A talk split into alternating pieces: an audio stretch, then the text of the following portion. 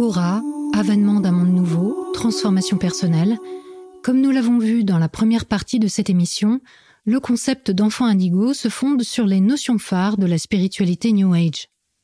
Mais comment expliquer l'engouement planétaire soudain qu'il rencontre au début des années 2000 Eh bien, comme vous allez le découvrir aujourd'hui, tout dans l'univers, et en particulier dans la société nord-américaine, a conspiré à en faire une réponse providentielle à nos préoccupations sociales et politiques. Méta de choc. Méta de choc. Méta de choc. Et si on se demandait pourquoi on pense ce qu'on pense? Script, saison 2. Épisode 2. Enfant indigo et Starseed. Je sais que la première partie de cette émission a grandement sollicité votre attention. Celle d'aujourd'hui sera tout aussi dense, donc arrêtez-vous et concentrez-vous bien. Si vous n'avez pas encore écouté la première partie de cette chronique, je vous invite à le faire avant de poursuivre. Et si malgré cela vous vous sentez perdu, c'est qu'il vous manque les fondamentaux expliqués dans la saison 1 des chroniques de la spiritualité contemporaine considérez que vous êtes ici au niveau 2 de vos études en Age. La fin des années 90 aux États-Unis est marquée par le traumatisme des tueries de masse par des ados dans le milieu scolaire. Dès lors, la jeunesse n'est plus vue comme constituée d'êtres innocents que les adultes guident jusqu'à l'autonomie en vue de la construction d'un monde meilleur, mais de monstres en puissance que le système a échoué à éduquer. La violence des jeunes devient un sujet surreprésenté dans les médias, notamment les tragédies de Columbine et de Littleton, créant une véritable panique morale. Face à l'inconcevable, le concept d'enfant indigo offre une explication porteuse d'espoir, de rédemption.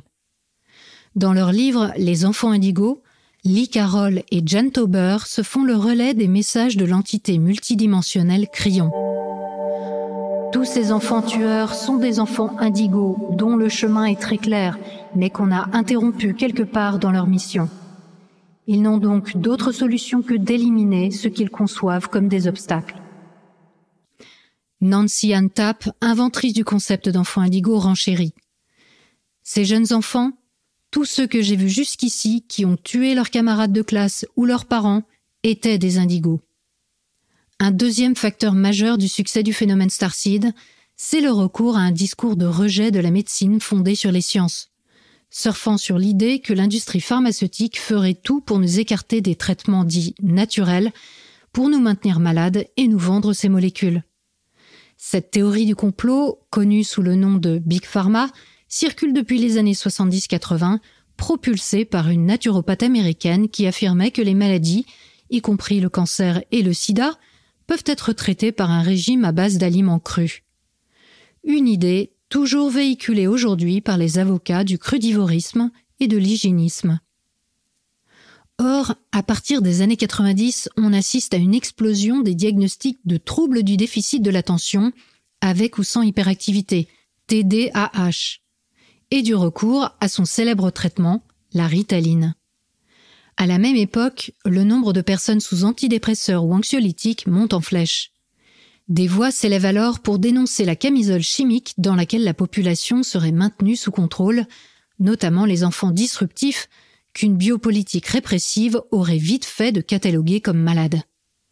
Lee Carroll et Jan Tauber, tout comme Doreen Virtue, font de cette question la préoccupation centrale de leur livre, allant jusqu'à nier l'existence des troubles neurodéveloppementaux, de l'autisme aux troubles 10, comme la dyslexie ou la dyspraxie.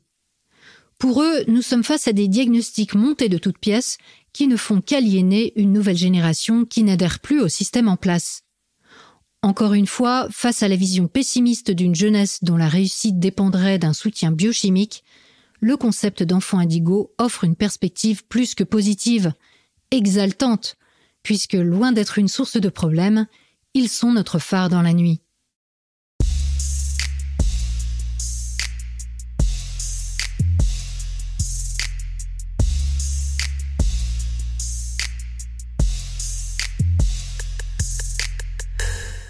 Lorsque le diagnostic d'enfant indigo est posé sur un groupe de discussion en ligne, par un ami, un enseignant ou même un professionnel de santé, psychologue, orthophoniste ou ostéopathe, il est compréhensible que des parents préoccupés par des difficultés de communication avec leur enfant ou des retards d'apprentissage puissent trouver du réconfort dans cette réponse. Pourtant, celle-ci peut avoir des effets très problématiques. Le premier effet touche évidemment à la santé d'enfants qui sont vus bien plus sages et savants que le reste de l'humanité, y compris les médecins et les chercheurs. Les symptômes de l'autisme sont par exemple redéfinis comme des pouvoirs télépathiques, et le recours à un psychiatre est clairement déconseillé. Crillon nous dit Dans un milieu familial non favorable à son épanouissement, l'enfant indigo peut développer des tendances suicidaires. Et si d'aventure les parents inquiets des difficultés psychologiques de leur enfant vont demander à un psychiatre de le soigner, le remède risque d'être pire que le mal. En lieu et place de traitements conventionnels sont donc proposées des thérapies alternatives à base d'énergie vibratoire et d'amour inconditionnel, telles que le Reiki, les fleurs de bac, une alimentation végétarienne ou encore la nage avec des dauphins. Les répercussions sur l'éducation peuvent aussi être lourdes. À partir du moment où les dires et comportements de ces enfants sont vus comme des messages divins à décrypter, les parents sont dépossédés de leur fonction d'éducateur et réduits à celle de facilitateur de l'épanouissement d'un être qui doit rester pur pour accomplir un destin grandiose. Crayon explique. L'enfant indigo naissant dans une famille classique sera stupéfait de l'incompréhension, de la lenteur d'idéation du peu de subtilité et de délicatesse de ses parents. Il insiste. Nous devons être là à 100% pour eux. Les petits de première année sont plus éveillés que les adultes. Ils ont une incroyable sagesse. Ils sont nos guides.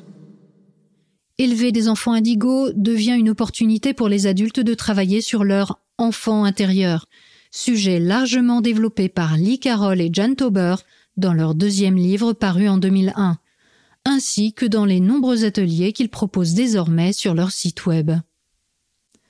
Dans une inversion des rôles où la progéniture devient une figure d'autorité aux qualités morales supérieures, les parents vivent dans la peur de commettre l'irréparable et frisent vite le surmenage face à des rejetons devenus intenables.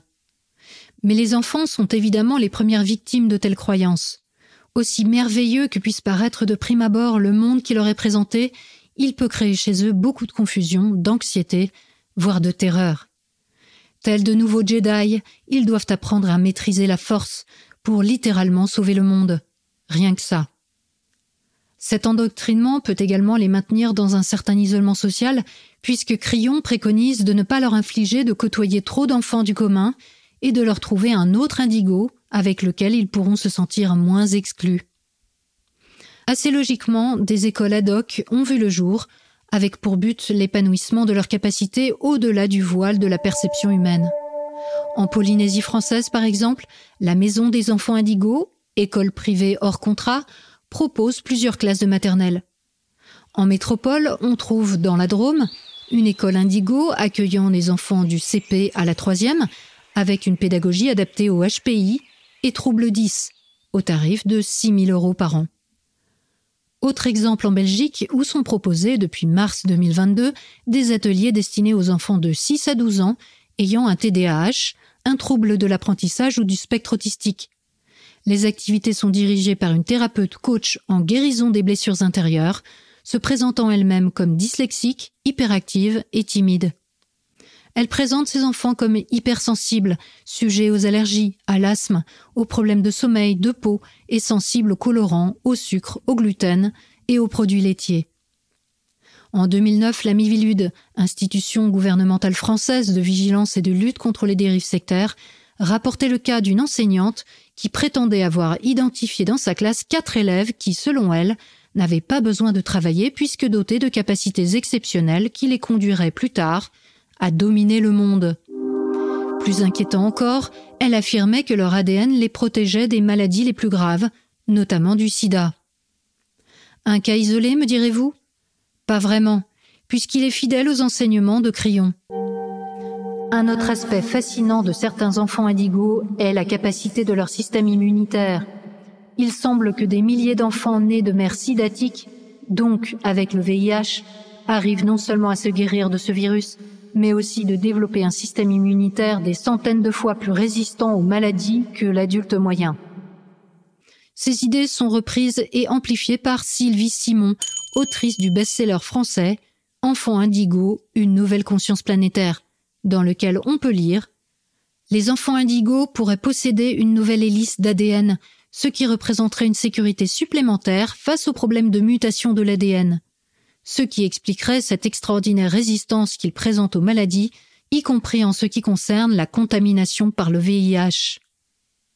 Face à tant de nouvelles informations, qui ne se sentirait pas dépassé Heureusement, les livres de solutions et exercices pour une vie de famille harmonieuse, les services de photographie d'aura, de lecture de dessins d'enfants indigos, les stages de guérison par les anges et les formations à destination des parents se multiplient.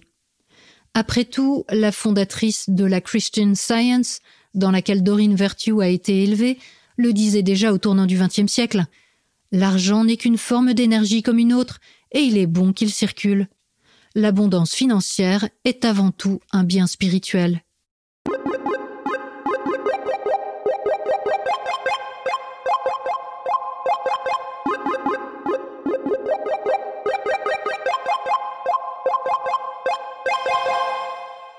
L'idée que des êtres seraient venus d'ailleurs pour aider les habitants de la Terre ne date pas d'hier. Elle plonge ses racines dans l'ufologie, les récits d'abduction extraterrestres et les premiers space opéras. Au tournant du XXe siècle déjà, l'imaginaire populaire est empli de voyages dans l'espace et de rencontres avec des civilisations extraterrestres. Un astronome italien observe de supposées canalisations d'eau sur Mars, tandis que le cinéaste français Georges Méliès réalise un film qui deviendra mythique, Le Voyage dans la Lune.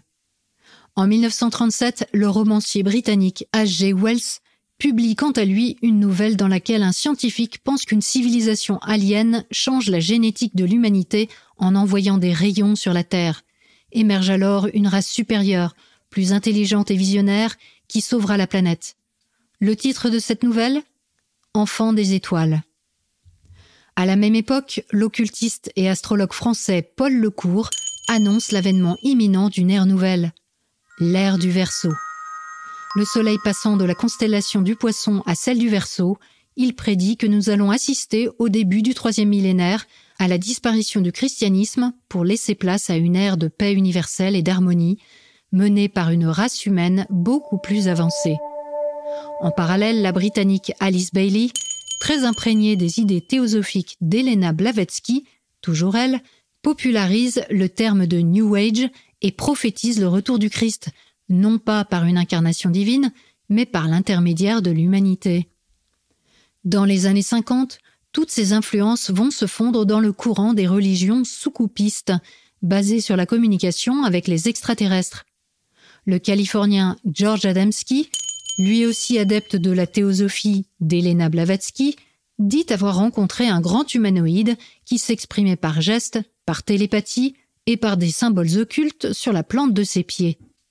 Il coécrit un livre avec le Britannique Desmond Leslie, à qui l'on doit l'idée des anciens astronautes, ces visiteurs extraterrestres qui, au fil des millénaires, nous auraient inspiré les mythes et les grandes religions. Une autre figure fondatrice des religions soucoupistes, George Van Tassel, dit lui être monté à bord d'un vaisseau spatial de la planète Vénus. L'Américain explique les grandes évolutions humaines et les récits bibliques à la lumière d'interventions extraterrestres. Jésus serait un être venu de l'espace. Il affirme recevoir, grâce à une technologie alien très avancée, des messages télépathiques de la part d'un être interdimensionnel appelé Ashtar commandant d'une flotte galactique entrée dans notre système solaire pour empêcher la destruction de la Terre par la bombache. Le commandant Ashtar deviendra une véritable superstar et des dizaines de personnes se mettront à canaliser ses messages, annonçant une transformation radicale de notre monde. Mais face aux contradictions multiples et à l'échec de nombreuses prophéties apocalyptiques, les communications de l'entité se font de plus en plus spirituelles et abstraites. Dès lors, l'influence bienveillante des extraterrestres ne consiste plus tant au fait d'intervenir matériellement sur Terre que de s'incarner dans des corps humains. C'est là que l'on raccroche les wagons avec l'apparition dans les années 80 du concept d'enfant indigo. C'est aussi à cette période qu'apparaît la notion de Fédération galactique de lumière, une alliance de diverses civilisations extraterrestres comme les Arcturiens, les Pléiadiens, les Syriens, les Lyriens ou les Andromédiens, dont le but est de résoudre les conflits interplanétaires de manière pacifique. Dans le milieu du New Age, chacun et chacune peut librement s'identifier à une personne de fiction, des puissants X-Men de Marvel au frêle Luke Skywalker, tentant de maîtriser la force, en passant par l'enfant à la cuillère tordue par la pensée dans le film Matrix. La pop culture relaie désormais largement les croyances New Age, contribuant en retour à consolider les convictions des croyants, qui ne manquent pas de s'y référer. Le dessin animé Les mystérieuses cités d'or, mettant en scène la guerre des méchants Olmecs contre les gentils Lémuriens, le manga japonais Sailor Moon et sa starseed porteuse de la lumière intérieure, ou le film Avatar et ses créatures bleues à la fois aimantes et puissantes, en sont de magnifiques exemples. Désormais, ne pas être doué de perception au-delà du voile de l'illusion vous vaudra d'être qualifié de moldu, en référence au roman Harry Potter.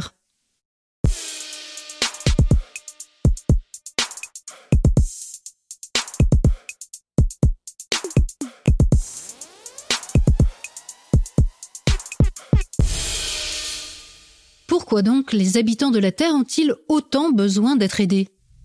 Parce qu'ils sont maintenus dans une matrice par des extraterrestres méchants. Oui, comme dans le film Matrix. Dans cette histoire, les représentants des forces obscures, ce sont les reptiliens, des hommes lézards aussi appelés Archons ou Anunnaki. Cette idée est popularisée dans les années 90 par le Britannique David Icke. Ancien footballeur et journaliste sportif, il rencontre une médium qui lui révèle qu'il a une mission à accomplir et qu'il va recevoir des messages du monde des esprits. Dans ses nombreux livres à succès et sur Internet, il affirme que la Terre est sous le contrôle des reptiliens et qu'une race hybride reptilo-humaine, buveuse de sang, appelée Illuminati, crée des catastrophes climatiques et des guerres pour maintenir l'humanité dans une énergie négative favorable à la mise en place d'un nouvel ordre mondial. Parmi ses leaders malfaisants, il cite la dynastie mérovingienne, la famille Rothschild, la famille Bush et la famille royale britannique. Mais David Icke n'est pas l'inventeur de cette idée d'une conspiration reptilienne contrôlant les humains. On la doit à l'auteur de romans de guerre américains des années 20, également créateur du personnage de Conan le barbare, j'ai nommé Robert Howard. Sachant que lui-même tire son inspiration de la puissante civilisation des hommes dragons, que décrit Elena Blavatsky dans son livre La doctrine secrète, publié en 1888. De nombreuses figures du New Age ont repris cette théorie du complot, et sa diffusion sur Internet n'a pas manqué de l'enrichir de toujours plus de détails et de variantes. Les caractéristiques des différentes races de Starseed se sont elles aussi précisées. Venant des quatre coins de l'univers, elles ont des degrés de conscience et d'existence divers. Peut-être vous retrouverez-vous dans l'une ou l'autre de ces entités sidérales. Les Pléiadiens sont la présence céleste la plus nombreuse sur Terre, puisqu'on considère qu'ils sont plusieurs millions. Venus du monde de la 9D, ils sont charismatiques, pédagogues et nous ont déjà assistés par le passé dans notre développement culturel et spirituel. Leur chakra du cœur domine et leur présence a des vertus relaxantes et guérisseuses. Hautement intuitifs et toujours tournés vers les autres, ils peuvent cependant avoir tendance à oublier leur propre bien-être et à s'engager dans des relations toxiques. Étant les plus grands ennemis des reptiliens, ils en subissent souvent les attaques psychiques. Certaines sources évaluent les Andromédiens à 800 000 actuellement sur Terre.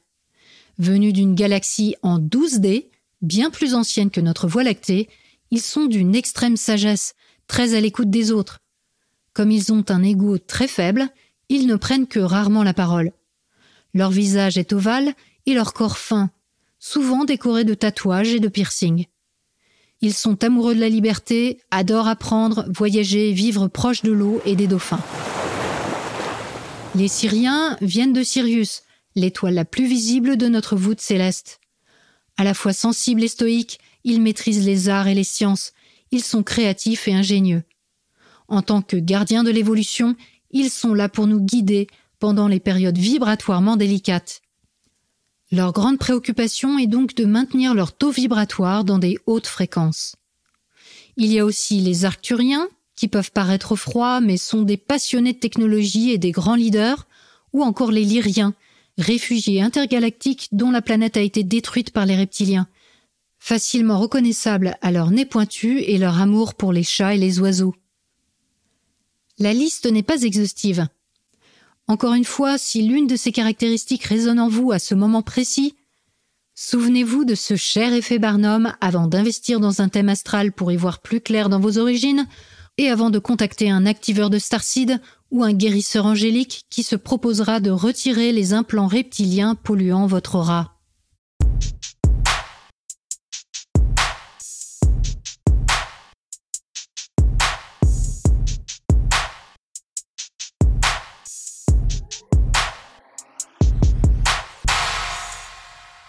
Sur TikTok, la génération Z raffole des explications et conseils en tout genre sur ses enfants venus d'ailleurs.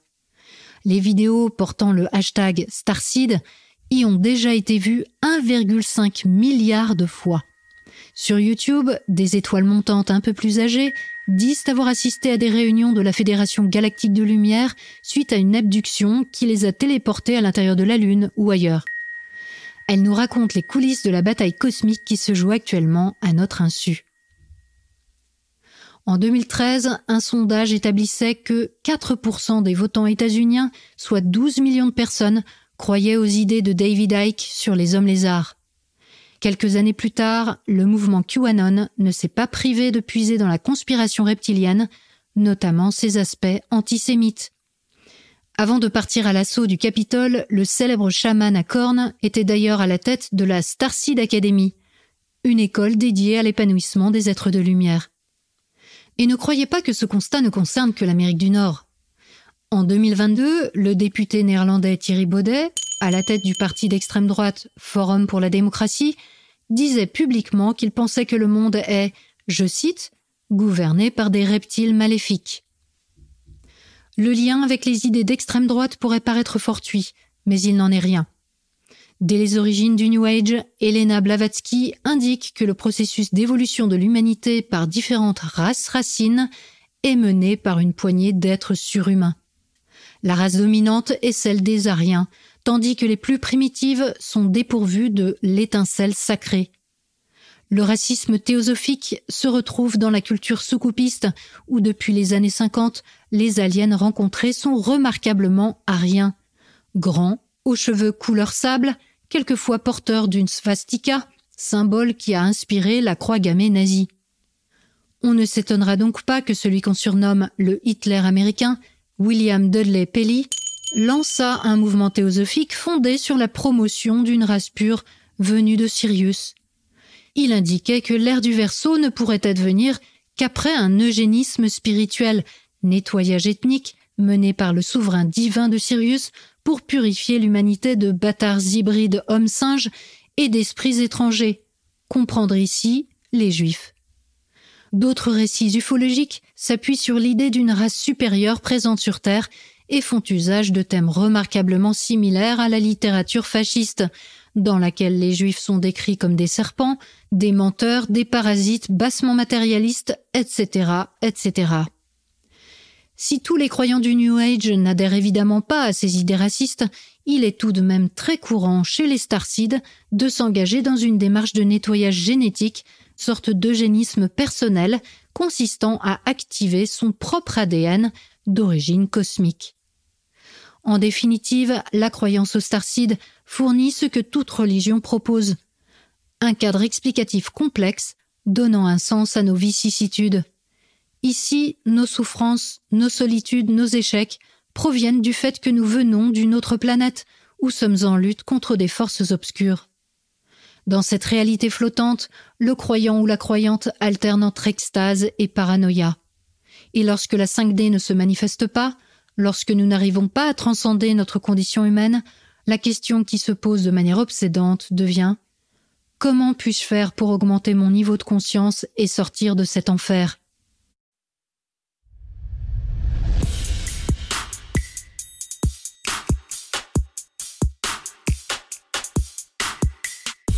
Le dénouement de cet épisode, c'est la semaine prochaine.